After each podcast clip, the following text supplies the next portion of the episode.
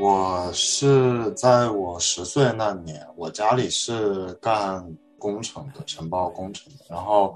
我爸爸在工地上面去监工的时候，然后发生了意外，就就走了。我妈妈的话，她是教里的牧师，从我出生以前开始，她就已经是在教会里面牧养牧会。她是死于那个肺癌，她去世的时候我是二十八岁。Is lost, I call you savior. When pain surrounds, I call you healer. When silence falls, you'll be the. 欢迎回到不孤单地球，我是葡萄，我是花椒。大家好，我是炸鸡。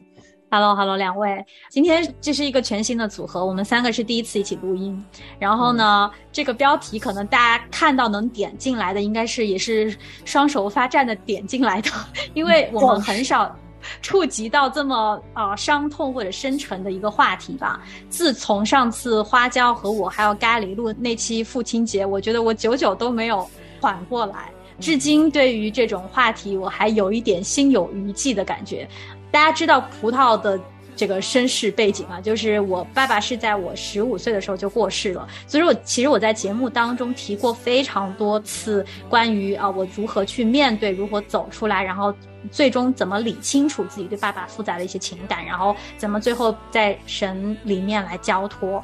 我还没有能力透过我的经历去安慰更多的人，我也想过要不要做成一期很完整的节目，然后在节目里面可以很完整的把。自己的心路历程分享出来，但是没有想到，就是我自己不够勇气，但是花椒是个很有勇气的人，就是你自己写了这个题目在我们的那个群组里面啊，就是因为花椒你也经历了这样子一次伤痛嘛，那啊你写出来之后。炸鸡竟然也是愿意来，就跟我们一起分享。我也觉得，就是神透过你们两位，让我可以再次勇敢的去面对这件事情。然后也是希望透过你们两个人的分享，可以先祝福一些听众朋友，或者是给他们带来一些安慰。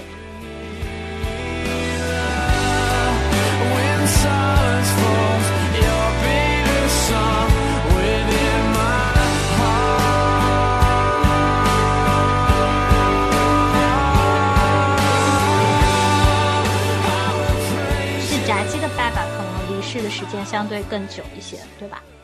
对，到今年已经有十六年了。嗯，十六年了。花椒这段伤痛对你来说其实还是比较近的。对对对，新鲜的伤口。啊，但是我看花椒这个样子，应该是已经在组里面应该是有 recover 好的。现在可以笑着在说这件事情啊。我也想问你们，就是每个人对这件事情的接受，或者是能不能够完全的。康复过来，真的好像不太取决于时间的长短。你们自己能回忆的起来，就是在哪个 moment，你们觉得，哎，好像这件事情对我来说，我可以去把它敞开的跟别人分享了，或者是别人说到这件事情，我不会再眼眶红了的那种时候，你们还能回忆的起来吗？有一点不太记得具体的时间了。但是我记得应该是事发之后的两到三年吧。第一年的时候就是完全不太行，但是到好像到第二年的时候就会好一点。到慢慢慢慢到后面，但是具体的哪一点我有点记不太清。就我可以跟别人开始聊这件事情了，但在特定的情况之下的话，可能有时候还是会想哭。但是第一年就是完全不行，第一年就是。立马要哭，就是哭成泪人那一种。嗯，然后到后面两三年的话，就会有时候会想哭，但是可以忍住。明白，明白。好的，那时候你才十岁，所以说你当你完全接受这件事情，你也不过是一个十三岁的初中生，初一吧，大概。对，大概初一、初二的样子。哇，其实挺难的。我觉得那个年纪。我不知道男孩子啦，就是你们是不是其实没有地方去可以去抒发，而且本来情感男孩子的情感就比较难以去，啊向人宣泄，都是在心里面可能自己处理了那么两三年才把它处理好。我觉得当时我最大发现的口应该是向神祷告吧。嗯对，要么呃一个就是流泪，一个就是向神祷祷告，这是我两个比较主要的途径。嗯，是很多人也不知道炸鸡的一个信仰的背景啊，就是你其实是从小生在教会，然后长在教会，从小就接触基督的这个信仰的，对吧？对，嗯我记得我当时就是，我记得最清楚的我是一个想法的时候，就是每当就是生活当中有爸爸参与的时候，我就会觉得说我没有爸爸。但是我当时又另外有一个思想，就是说，虽然我在地上没有爸爸，但是我在天上有爸爸。嗯我天上的父亲可以补足我需要的一切，甚至比我地上的父亲能够给的更多。啊，当时这么一个想法的话，其实安慰了我很多。每当就比如说，嗯，到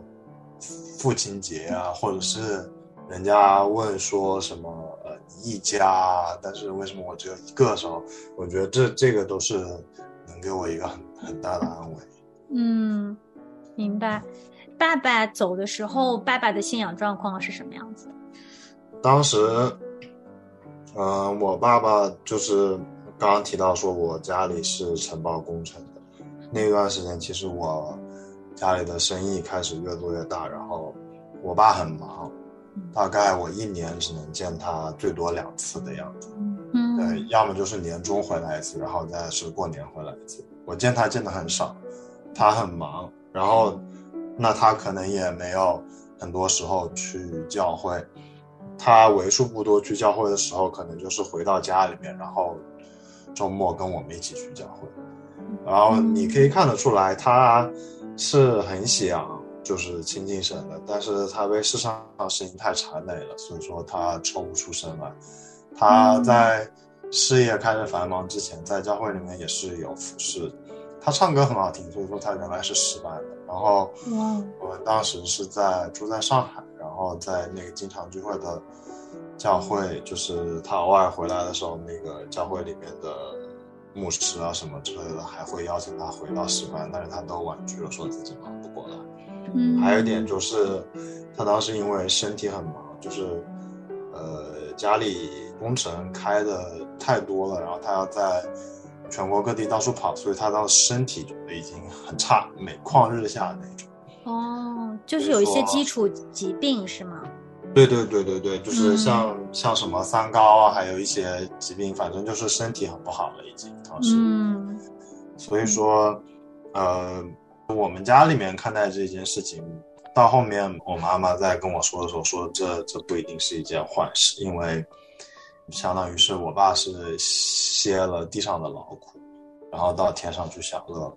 他可能如果在地上继续劳作的话，可能过不了多久他就会受不了，后面的日子可能过得也不是很好。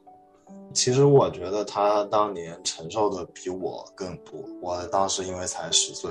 我在一开始的时候是处于一个很懵的状态。是我记得当时事发的时候是放假，放一个什么假期？我跟我的表姐，当时我在她家，然后我们俩要去一起去看一个关于家庭的电影，因为当时是学校里面布置的作业，嗯说要看那个之后写观后感。然后嗯我当时发生的时候是，我们都到影院门口了，然后我的舅妈带着我们俩，她接了一通电话之后，我们就回去了。然后回到家里之后，我虽然当时不是很懂，但是我感觉整个家里面气氛都有一点怪怪的。然后我隐约听到他们说了点什么，我大概就意识到发生了点什么，但是我整个人就是脑袋是懵的。我当时就在那里，我不知道自己该干什么，我也不知道自己该有怎么样的情绪，我也哭不出来。嗯，然后后来他们就一路上带着我去去到，因为当时是在外地，然后一路上带着我去到那边。接下来一整天就是在那个现场，然后处理各种事情的时候，我一整天一滴眼泪都没有掉过。嗯，但是我妈妈哭的就很狠，她甚至看到我说：“你为什么没有反应？你为什么不哭？你为什么不难过？”我当时太懵了，不知道自己该表达出怎么样的情感。嗯对然后就是这样子，然后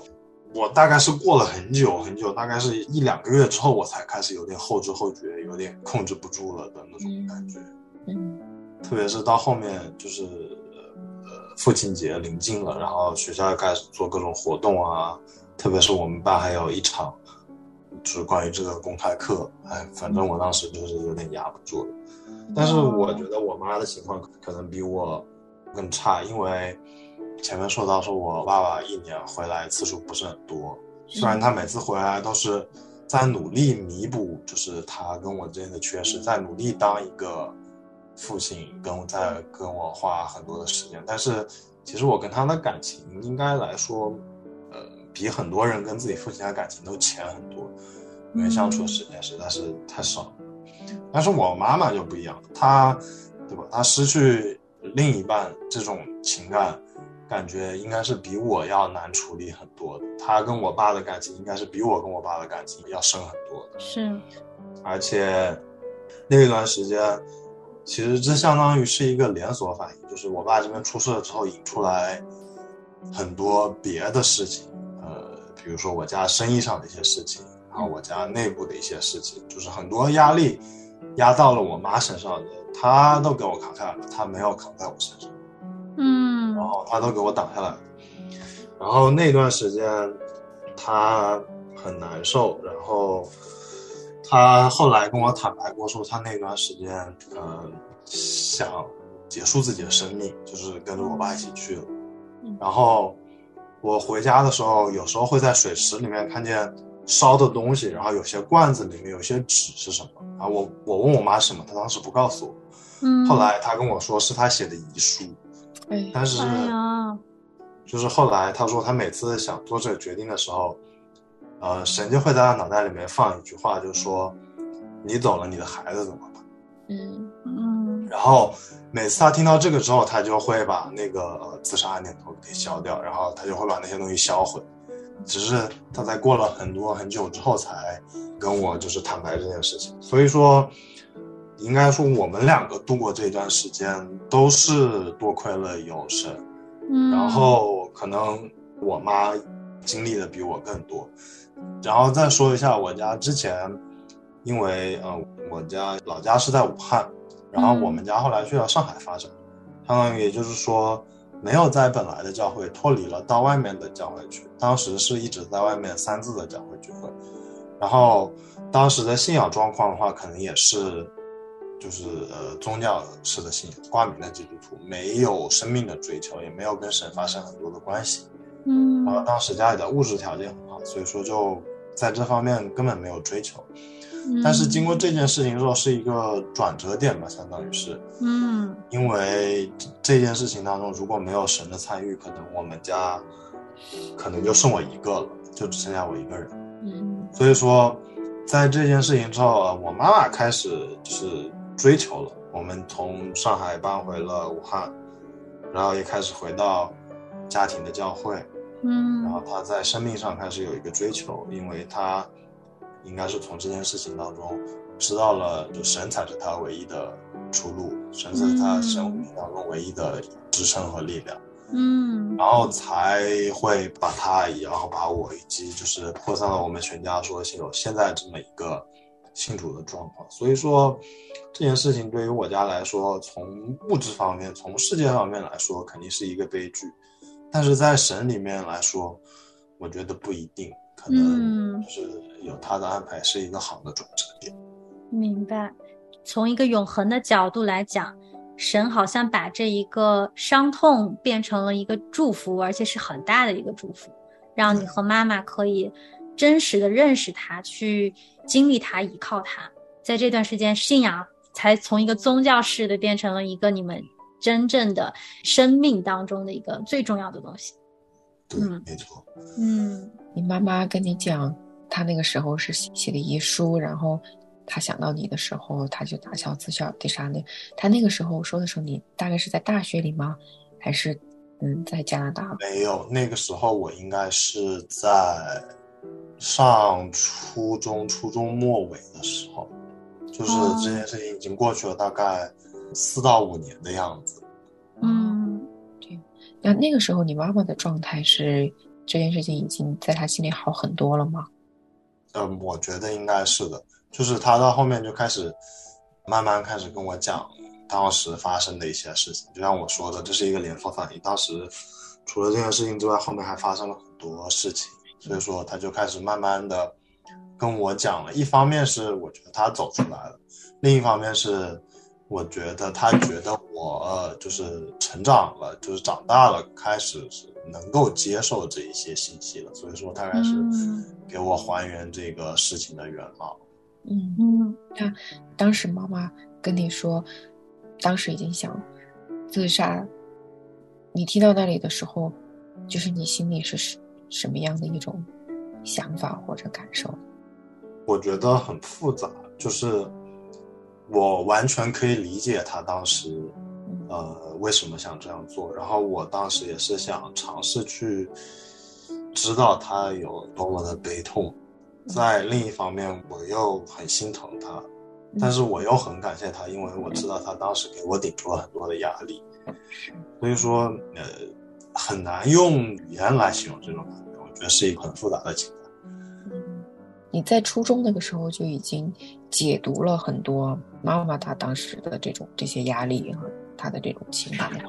对，因为就是。当时虽然我才十岁，但是其实很多事情我也处在那个漩涡当中，所以我多少还是知道一点的。因为十岁的孩子，你说他不懂吧，他也有点懂；你说他全懂吧，他也不一定全懂。所以说，我多多少少有自己的记忆保留下来，加上他跟我说的一些，我就可以把他们串在一起，有一些自己的理解。是，那你当时跟妈妈说了些什么吗？这个我有点记不起来了。嗯。我觉得你妈妈应该印象比较深刻。对我妈妈，对于我跟她发生的一些事情，她的印象会比我的印象深刻。但很多事情我现在可能不太记得，因为生活当中就是我的人生还在继续，我发生了很多事情。但是感觉对于她来说，她现在的生活可能就是不会有很多新的事情发生，所以说她对我跟她一起成长的一点一滴记得很清楚。嗯，是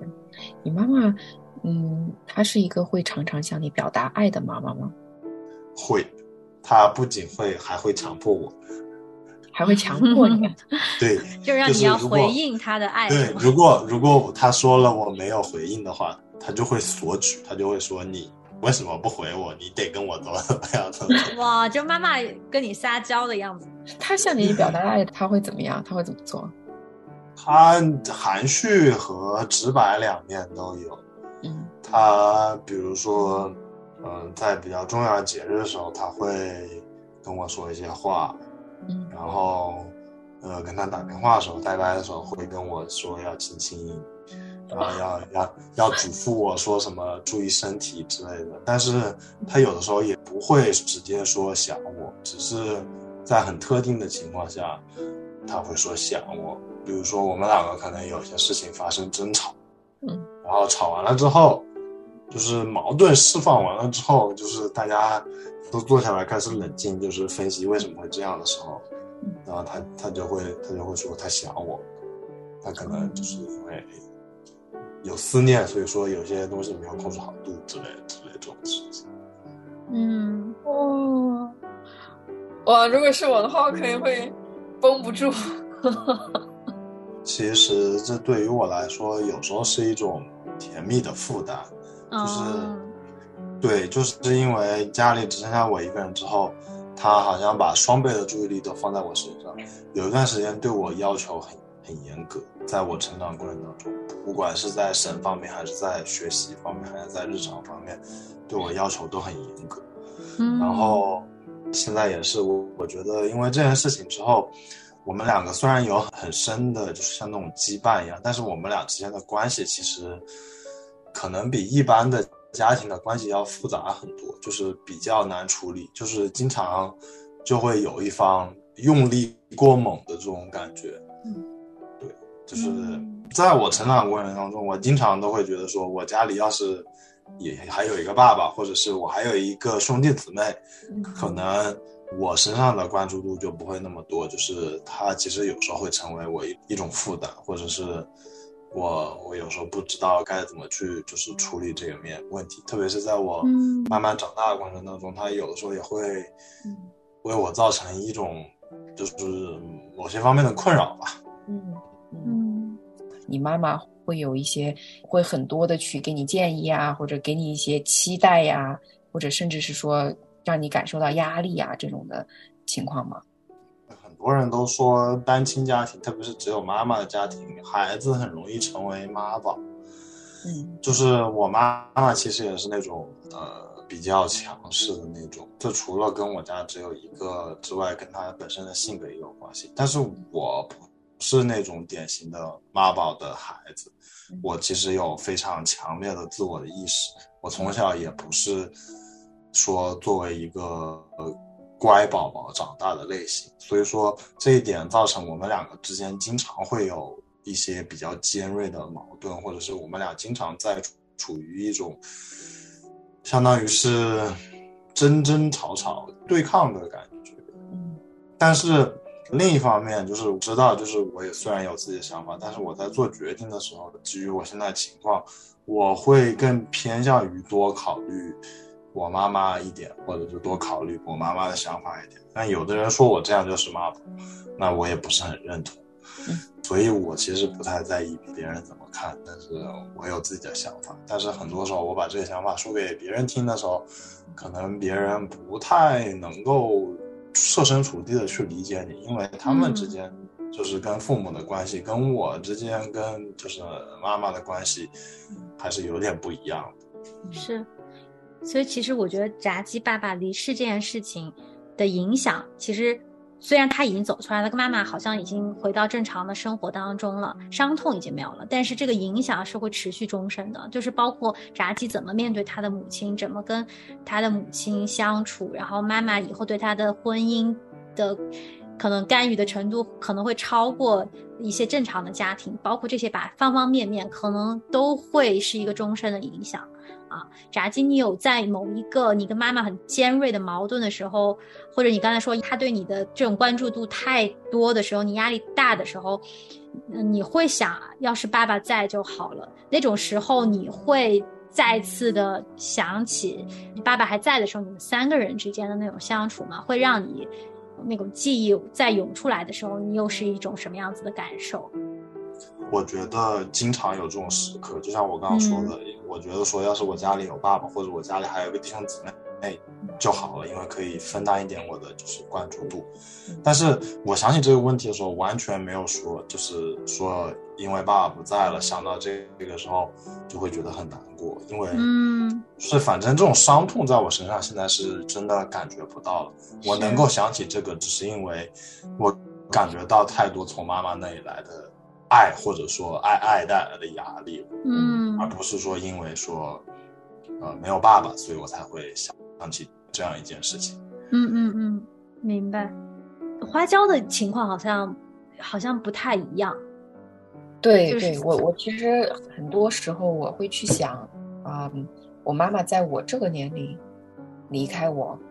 跟在更早的年龄离开我，对我会产生什么不一样的影响？嗯然后，其实我前段时间我还记了一些属灵日记，然后里面有写，呀，我最近发现越来越多我身边的朋友，他们的亲人很离去很早，然后写了一些初中的、小学的朋友，然后后面是大学的朋友，然后炸鸡，然后葡萄，然后怎么怎么样，就是我发现我们每个人确实这样的经历都很不同，而且同样是亲人去世，但是都非常的不一样。像我，我妈妈去世的时候，我是二十八岁，然后我回忆我之前所有的年岁，基本上其实是在妈妈的爱和呵护之下长大的，所以嗯。我好像在成长过程中并没有说因为缺乏父母某一方的存在而觉得嗯伤痛啊、忧伤啊，然后羡慕别人的孩子啊，然后质问为什么我没有爸爸，为什么我没有妈妈，为什么别的孩子都有？好像我没有过这样的时刻。我有看到过一些什么影视剧啊，那些里面就是那样的小孩的那种质问，是特别心疼的。但是我觉得我这一生应该是没有办法去真的设身处地的去有那种感受了，就是因为呃，就是至亲去世的时候，我的年龄已经是比较比较大的一个年龄了，所以一定不是那种小孩特别无助的那种成长的时刻。嗯，是，就炸鸡的那个年纪，他刚才说他发生事事情的当下是懵的，嗯啊，其实我能理解，我也是懵的。我比他大，我十五岁的时候，但是我觉得我好懵啊，那个时候，而且我是当天晚上我知道有殡仪馆的人来把爸爸抬走的时候，我我是知道的，我全程都没有起来看他一眼，我在那个被窝里面僵住了，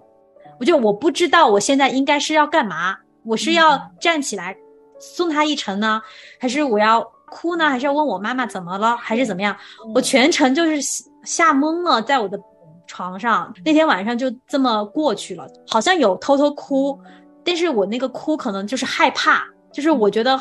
很紧张，我要怎么去面对第二天，我怎么面对我妈妈，我不知道要怎么去开这个话匣子，因为我妈妈跟炸鸡的妈妈听着好像不太一样，就是我妈。不太说话，就是也是一个不善言辞。包括那天晚上，我妈妈知道我醒了，但是她都没有来叫我，就她都没有来第一时间告诉我说爸爸怎么了。就是第二天早上起来，好像是一个很平常的早上，但是我们两个都知道，彼此都知道爸爸已经走了，已经不在这个家里面了。我觉得你刚才说的那种吓懵了、僵住了，听起来就像我当时的感受。我、嗯我觉得，哎呀，就是我不知道我怎么做才是合适的，我应该用什么表情啊？我应该做什么呀？我我记得我妈妈，呃，离开之后，就家里开始办丧事嘛，然后，嗯嗯、就是他就他就到殡仪馆里面去，然后就是有很多的，嗯。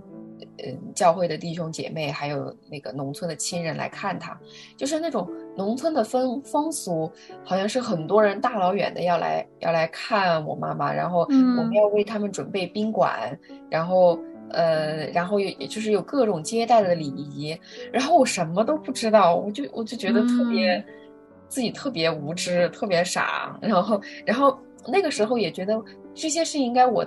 我是不是应该去操心，应该学着怎么去做啊？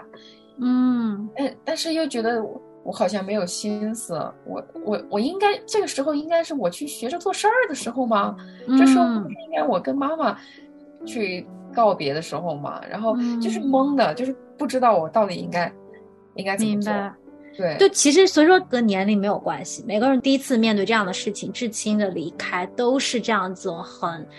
迷茫的一个状态。但是我觉得你比我们更多了一层是，好像似乎知道你应该去做一些什么，因为你已经成年了嘛。好像这些后事啊，这些琐碎的事情，你应该扛起一些责任。只是我跟炸鸡可能那个时候就是完全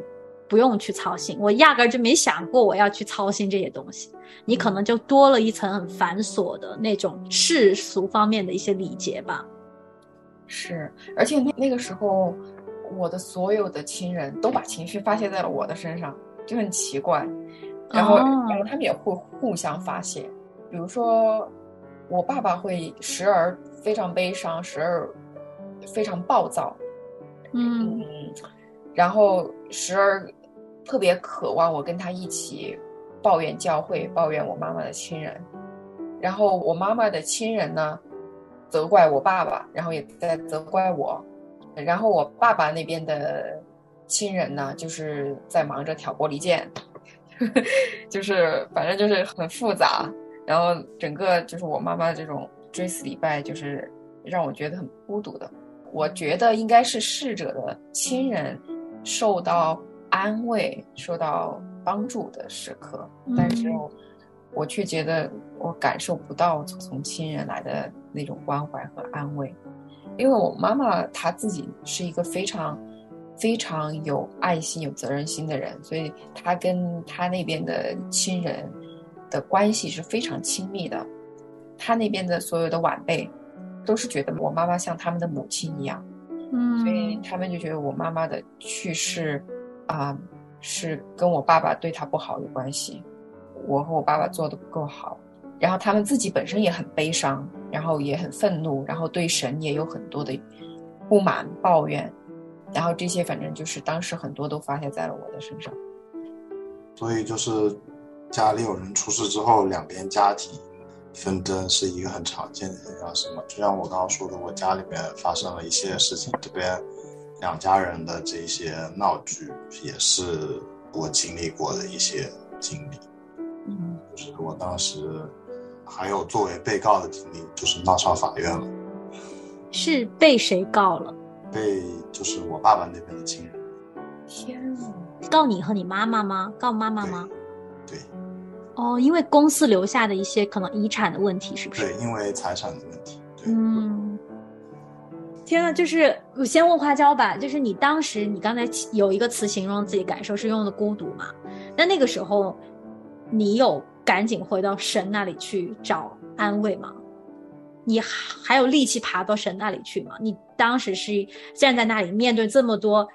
算是你的仇敌吧？当时啊 啊，你觉得那个时候你感受到上帝的同在和安慰了吗？我记不太清楚了。我当时呢，就是已经有一层薄薄的保护层了，就是嗯，毕竟在神学院里面有受过一些装备，所以我觉得就是，即使是在最伤痛的时候，我也知道这在神的掌控当中，就是是是神允许它发生的。嗯就是我我不是那个孤独无依，完全没有人来帮助我的那样一个状态。我知道嗯神是在的，是但是那一层保护层非常的薄，嗯。就是，嗯，我应该还是不会把那些面对我发泄的那些亲人，把他们叫做我的仇敌。我觉得应该是我的仇敌在他们的心里面，在撺掇他们，在利用他们心里的很多的愤怒和不解来攻击我。嗯然后嗯。然后这些人其实也在攻击我的那些亲人们，就是嗯。我到现在我都仍然觉得我心里是非常爱他们的，就是因为很爱他们，很渴望他们的亲情，所以经历这样的事情才会觉得那么孤独，而且我心里也有愤怒，我会觉得你们怎么可以这样对我？我们是亲人呢，我们是姐妹，我们身体里面有有一样的血，你们怎么是这样的呢？就是很难过，但是我觉得追根溯源到最终的那种感情，其实是我很爱他们，我很渴望他们的爱和支持，特别是在这样的时刻。我觉得最愤怒的是他们对我爸爸的不尊敬，因为我觉得他们毕竟是晚辈，就是就是在对我爸爸的态度上，我爸爸甚至我觉得是一种去讨好他们的状态。我可能有两层情感在里面，一个是我觉得我心疼我爸爸，我觉得我爸爸不应该是这样一种害怕和恐惧的心态，他应该是那个被安慰的人。第二一个，我觉得在这种晚辈对长辈的这种态度上面，嗯，我觉得我的亲人也是做的非常的不好，所以在这两个方面加起来，我对他们是有愤怒的。我觉得他们不应该这样对我爸爸，我觉得是很不公平的、很不正义的事情。嗯呃，这个就要说到我妈妈了。就是其实后来我知道这件事情之后，我其实因为我家里一直就有教训说不可以恨人，然后我知道我不能恨他，所以我不恨他。但是对于感情上的话，我对他们其实也没有感情，我觉得说那就不要来往就好。但是我妈妈一直就跟我说，除了不恨别人的话，我觉得她在这个上面是经历过很多的对付的，就是她其实在这上面比我受的伤害，比我承担的更多。但是她后面会跟我说，呃，虽然这些事情发生过，但是这件事情都过去了，我们就是还是一家人，所以说我们要在主里面追求和睦。嗯，然后他还是会，就是叫我爸爸的姐姐们一声姐姐。然后他在过年过节的时候会会一直跟我说，要跟你的姑姑们或者那边的亲人们，就是发一声节日问候。然后你回国的话，有空还是要去看看他们之类的。嗯，但是其实在我这边的话，我我这些事情做起来，对于说实话对我来说有点勉强，因为我最多只能做到说不恨他们，但是我我也不想再跟他们有任何的来往，嗯，就是这样子。是不容易啊，我觉得真的是很不容易。哇，炸鸡的妈妈在信仰这条路上真的是背十字架，然后对付了很多的东西，然后可以跟他自己的儿子可以说这样子的话。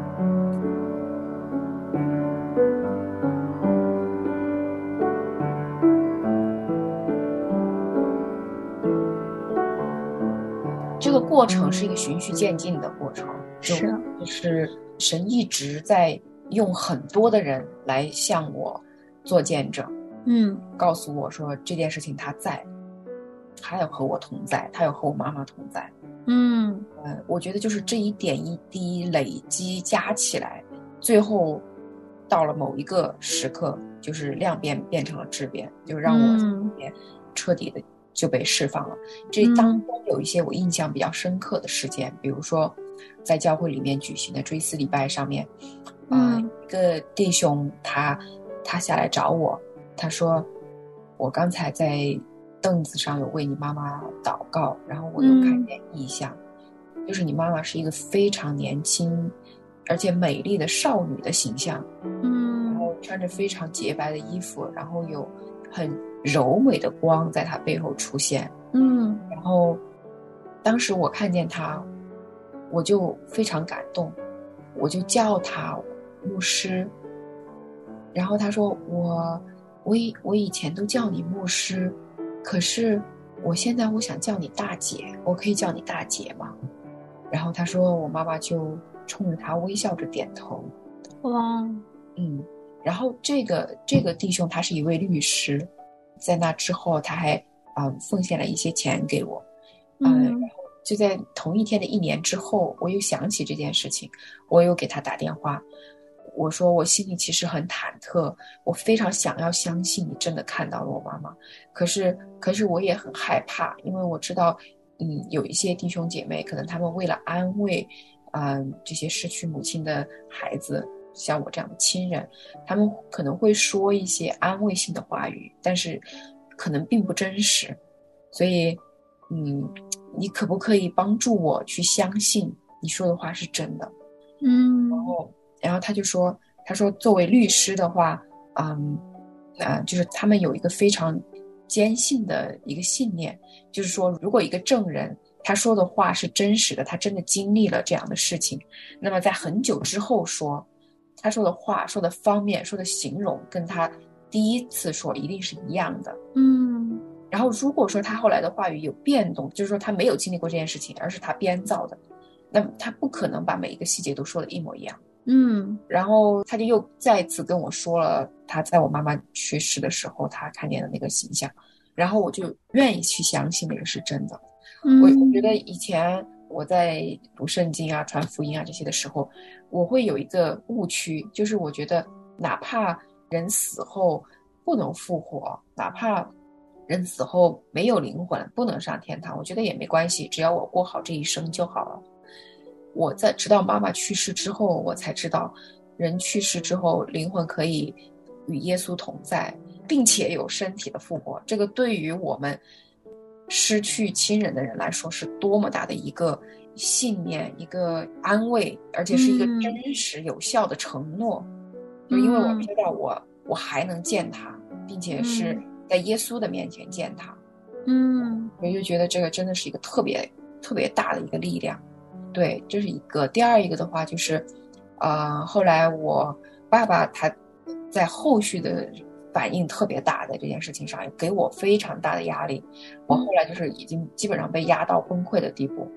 呃，但是我我一直不知道我应该去拒绝这个压力。我一直以为我作为女儿，我应该去帮爸爸分担他的压力，我应该让他来把他的压力卸给我。嗯，这是我一直以来的认为的。然后一直到我崩溃之后，那个我妈妈去世之后的第一个暑假，突然有一家美国人邀请我到他们家里去，跟他们一起度过三个月，帮他们搬家。那三个月，他们帮我报名了他们教会的一个失去亲人的那种培训班，就是叫 Grief Share。然后在那个里面，我们我跟很多的老太太，大部分她们都失去了他们的丈夫。嗯然后我跟他们坐在一起，我们我们每天一起看节目，然后一起讨论分享，呃，那个对我的帮助非常非常大，就是引导我怎么样用神的眼光和教导去很合神心意的去忧伤悲痛。然后嗯其中有一期节目就是有一个女孩儿，她就说她的兄弟去世了，嗯，然后她一直很渴望帮她的父母去排解他们失去孩子的伤痛。嗯，但是直到有一天她自己崩溃了，她才发现原来她自己因为他兄弟的去世这么伤痛，她才知道原来她应该要把自己也放在一个重要的位置。然后我到那个时候，我才发现原来我自己以前从来都没有去想我自己怎么样。然后我就觉得，就是当时那家美国人邀请我去跟他们一起，呃，然后然后他们常常的来关怀我，来爱我，还有包括后来很多教会里面的人，呃，为我祷告，然后呃为我写邮件，然后然后就是就是有很多零零星星的，或者是一大坨一大坨的爱，像我、一大坨爱。好的，嗯，对，突然就是有一个时刻。神让我看到，就这些爱其实都是从他来的，嗯，就是是他让这些人把他的爱泼在我的头上，嗯，然后我觉得就是从那一刻开始，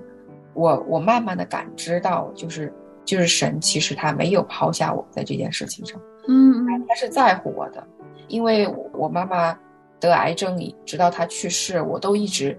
认为神虽然。他在所有的事情上掌权，他也允许我妈妈这个去世的发生，这些都在他的计划当中。但是我认为，他不在乎我的感受，他为了实现他的天国大计，他可以牺牲我的快乐。嗯，我的快乐对他来说一文不值，他无所谓。但是，就是神用这些人的爱告诉我，他其实很在乎我。嗯，我觉得那个对我是个特别特别大的安慰。然后就是，我觉得这个是一个我恢复的基础吧。到后来慢慢慢慢也是更加的敞开。我也有接受圣经辅导，就是 biblical counseling。嗯，对，大概接受了六个多月。我觉得那个对我也是很有帮助的。刚才我听到你说，在妈妈去世之前，你都觉得人去世了去哪里不重要，甚至有没有灵魂都不重要。但是这件事情，我觉得对我们的信仰其实是很至关重要的一件事情。他创造的人，他的救赎的计划是这样的完整。他在乎每一个人，爱每一个人，爱到一个地步，就是说他不会不在乎你，哪怕你说他为了完成自己的天国大计啊，好像不在乎人，好像有点什么草菅人命的那种感觉啊。但是你最后感受到的是完全相反的，你感受到的是他在乎你，很在乎你，而且他通过这件事情，呃，让你的信仰，让你跟他的关系，呃，又升华了一步，甚至是对你整一个在神学方面，你可能以后。读完神学，你要去服侍他终身，你要去全职侍奉他终身，这个都是对你来说奠定了一个非常重要的基石。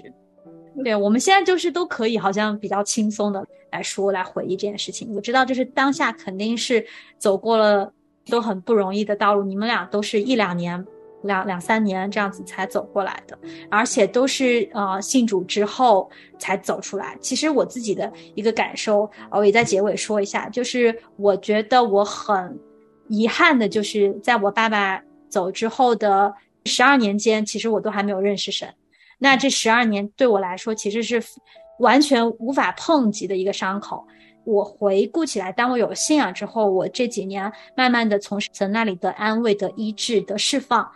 啊，我我是非常的感恩，因为我对比过那个没有盼望。绝望的那种失去至亲的感受，然后对比过在神里面得到那个，就像刚才炸鸡也说，我知道我天上有一个父亲了，甚至是我这位父亲，他可能甚至有一个特别的恩典，已经给了我地上的爸爸。虽然他走的时候他没有信仰，但我不知道，其实我们也无法知道，是不是在我爸爸的弥留之际，神有没有什么样子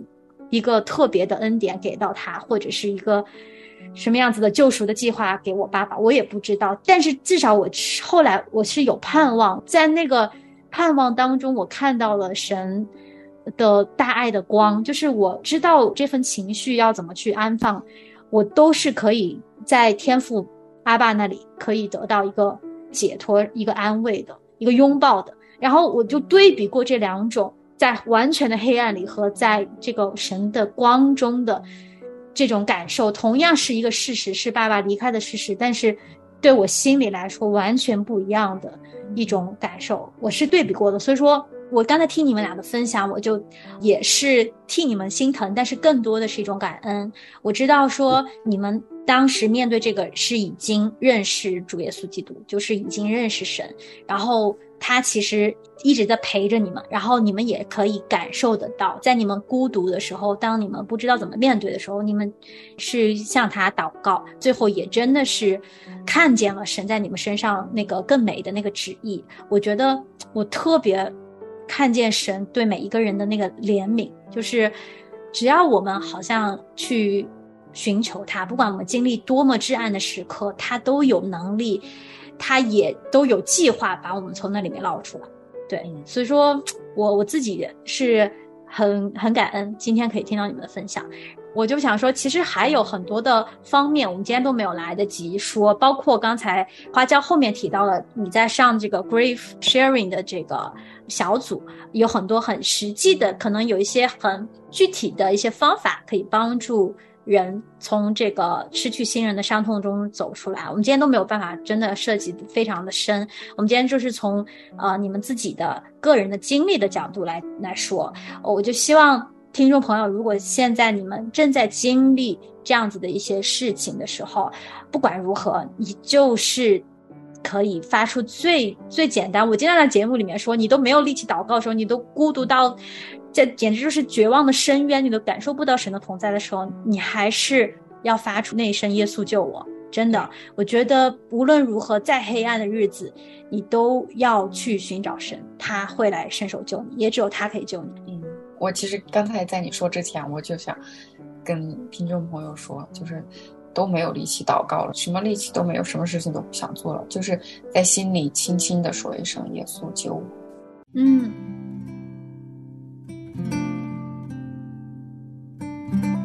其实，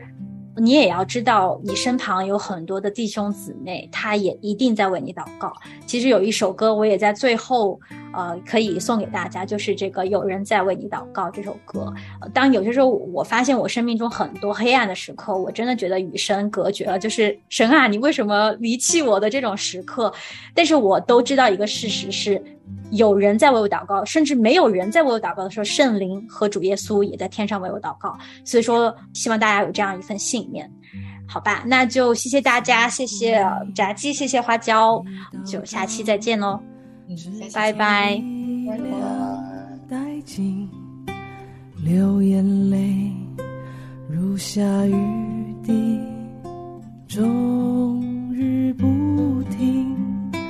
主关心而且了解你能忍受多少，他将告诉别人为你祷告。是否你正处在狂风暴雨之中？你的船碎。疲倦失意，别失望。此时此刻，有人为你祷告，宁静平安将要进